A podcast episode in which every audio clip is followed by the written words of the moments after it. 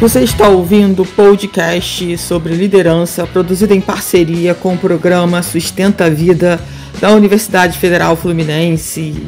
Fala, líder! Eu sou Fernanda Gonçalves, administradora, pós-graduada em recursos humanos, treinadora comportamental pelo UFT, e no episódio de hoje falaremos sobre três motivadores da demissão silenciosa.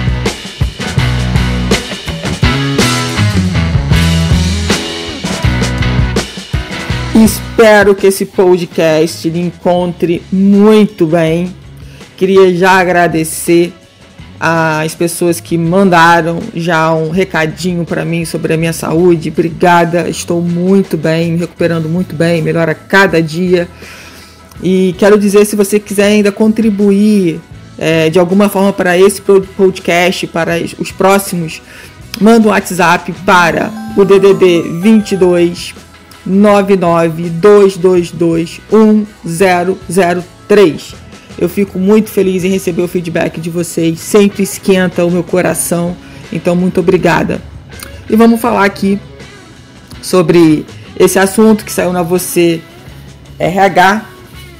E vamos falar um pouco mais sobre ele, porque eu acho que é importante né, a gente trazer esse tema, né, essa história da demissão silenciosa, né? O que, é demissão silenciosa? É quando você tem um colaborador que está ativo na sua empresa, mas ele faz o mínimo possível. Ele tira o pé do acelerador, ele dá o mínimo possível. Ele faz o famoso arroz com feijão e só, e nem adianta que ele não faz mais. Ele está muito desengajado. E é claro que eu quero abrir um parênteses aqui e falar: se você que está ouvindo esse podcast está passando por essa situação, você está se sentindo né, o, nessa questão da demissão silenciosa, você se vê né, nessa situação, eu quero pedir para que você busque ajuda, para que você saia disso, não entenda que enquanto você colocar é, a sua vida né, na mão de qualquer organização, de qualquer empresa, você está terceirizando as decisões da sua vida para essa empresa organização e você é autorresponsável pela sua vida. Se você não está satisfeito, se você não quer mais trabalhar nessa organização, seja por qual for o motivo, comece a buscar ajuda para sair disso. Tá? Isso é muito importante, gente.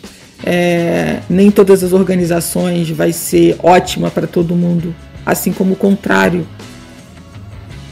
É, é importante a gente olhar isso por esse outro viés.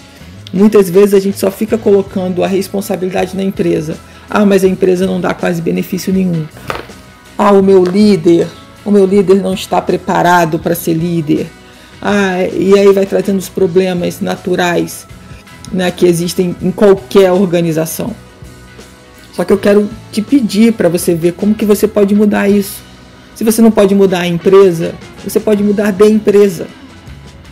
Mas é mudar de empresa ainda com saúde, porque às vezes quando você resolver fazer esse movimento, você já vai estar tão doente, sabe, com tantas possibilidades reduzidas, que você não sabe nem se realmente vale a pena. E se você vai conseguir enxergar as oportunidades do mercado. Então, esse é meu pedido para você, colaborador. Se você estiver nessa situação, pensa sobre isso, reflita.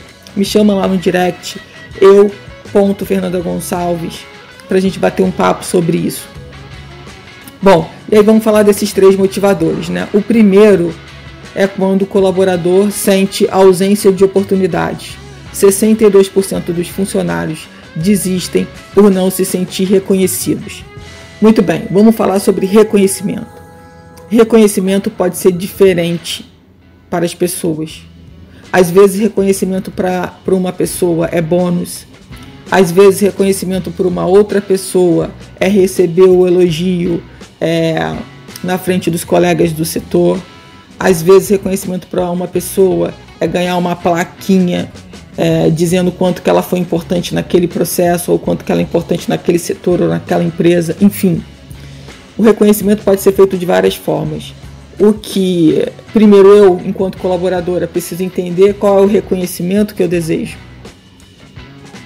E é claro que o RH, junto com a liderança, precisa entender também como as pessoas querem ser reconhecidas. ou fazer uma pesquisa, ou fazer um bate-papo, é algo que ajuda muito nessa questão de entender como as pessoas querem ser reconhecidas é através do perfil comportamental, que é que é um relatório que eu uso já há mais de cinco anos e que traz muita clareza para a gente poder agir, né? traz muito autoconhecimento, tanto para o colaborador quanto para a empresa. Então, entender como as pessoas querem ser reconhecidas, isso é importante. O segundo motivador é a falta de limites, ou seja, a falta de uma relação saudável com o trabalho.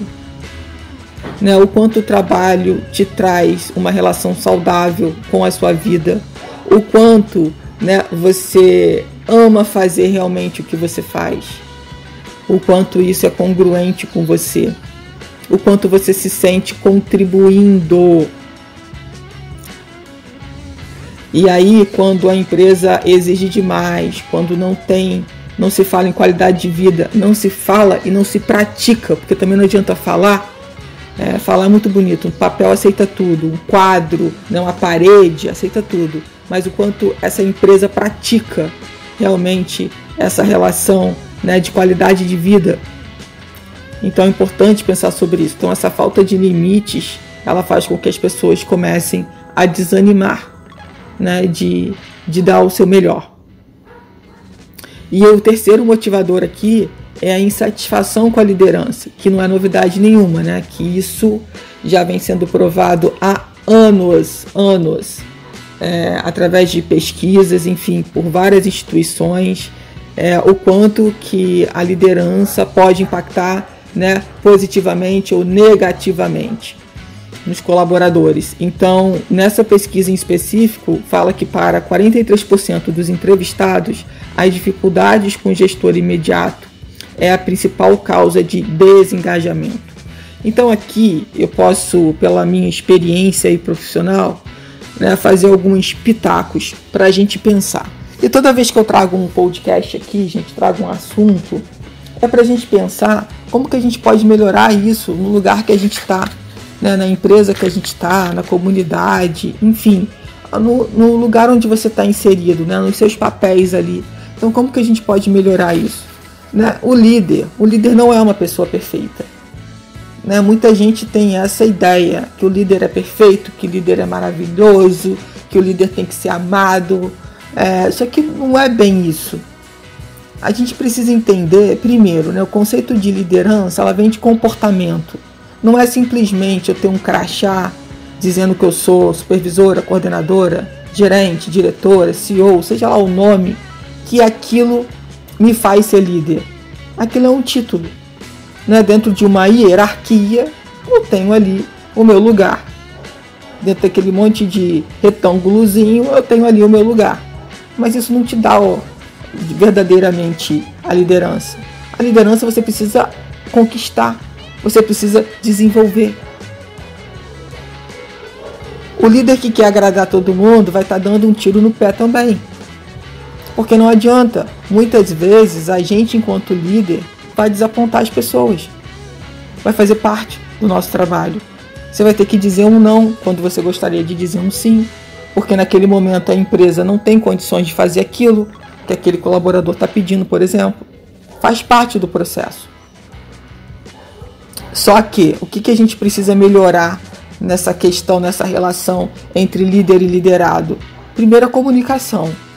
Né? Primeiro, o líder precisa dizer o que ele quer das pessoas, dizer o que, que cada função representa na empresa, deixar isso claro e, se for preciso, desenhar sobre isso.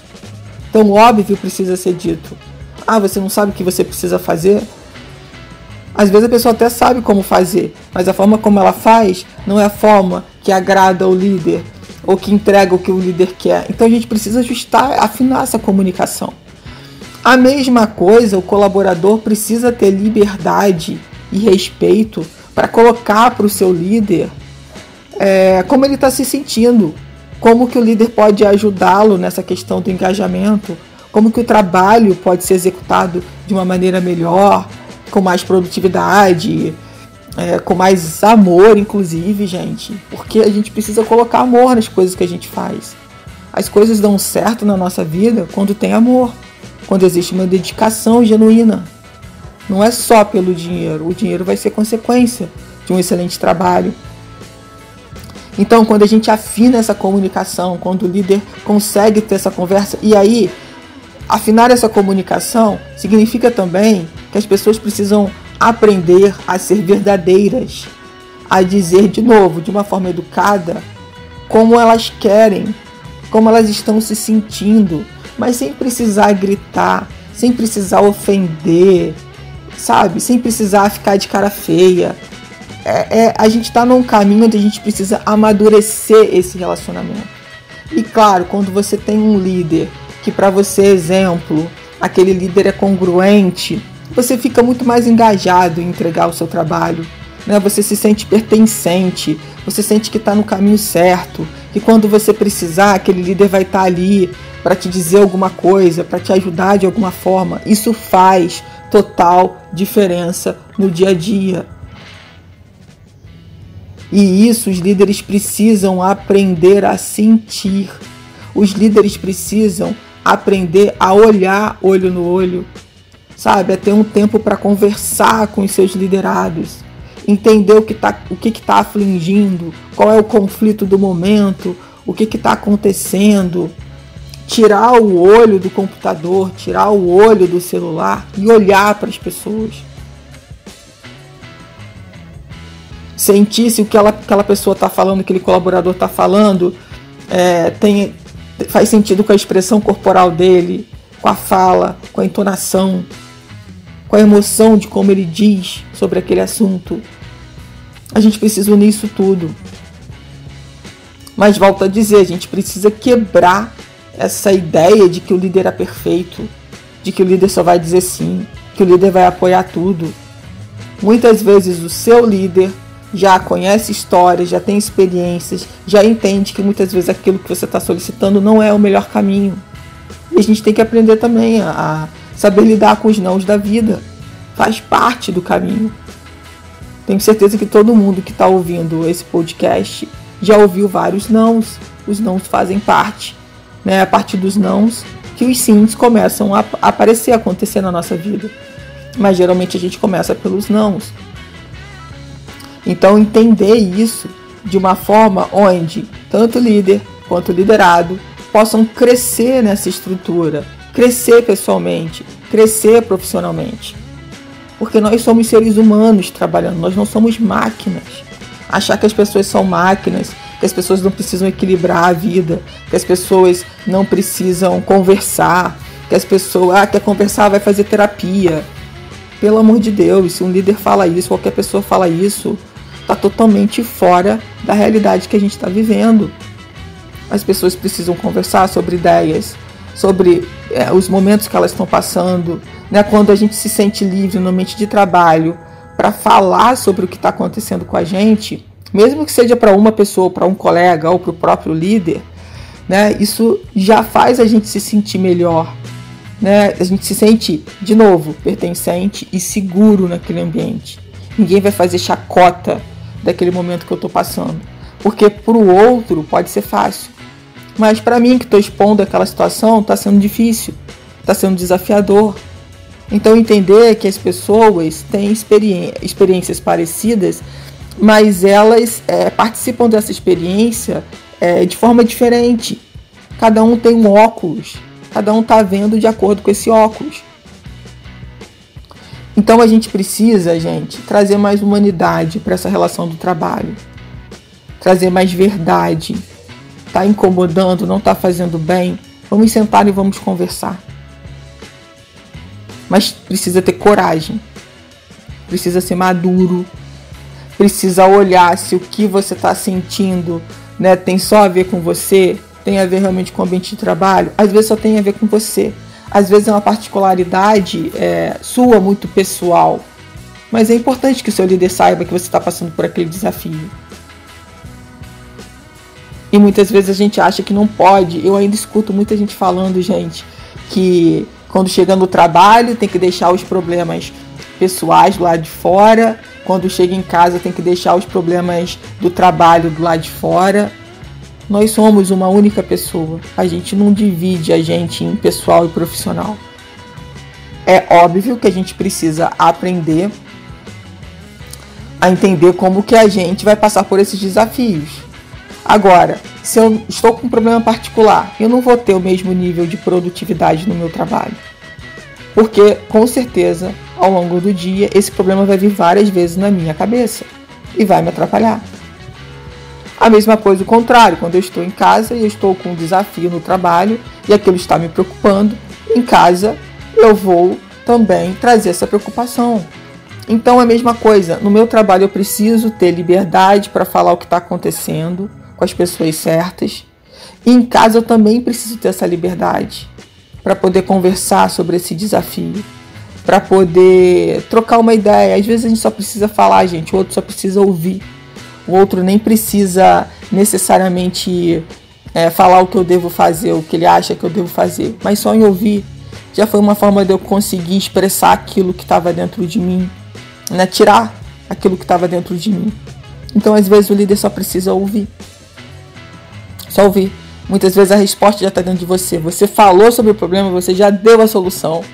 Está faltando essa parte da ação que vai acontecer.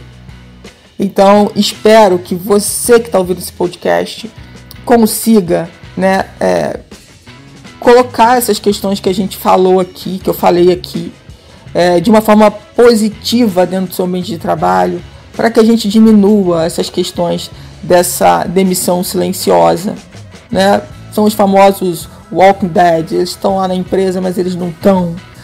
Né? A alma deles já foi para outro lugar. A gente precisa acreditar que a gente merece trabalhar em lugares harmoniosos, em lugares que nos valorizam, em lugares que a gente se sinta realmente servi servindo, pertencentes, agregando, fazendo diferença na vida das pessoas.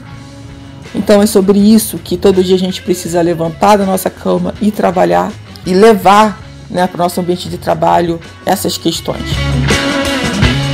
Você ouviu mais um episódio do podcast sobre três motivadores da demissão silenciosa do programa de extensão Sustenta a Vida da Universidade Federal Fluminense. Caso deseje enviar alguma mensagem ou dúvida, um de nossos especialistas, basta escrever para podcast@sustenta-vida.com, colocando no assunto da mensagem o nome do especialista desejado, ou também enviar para o nosso WhatsApp DDD 22 99222 1003. Para mais informações sobre nossos projetos, acesse fernandagonçalves.com, sustenta-vida.com, nosso EAD.com.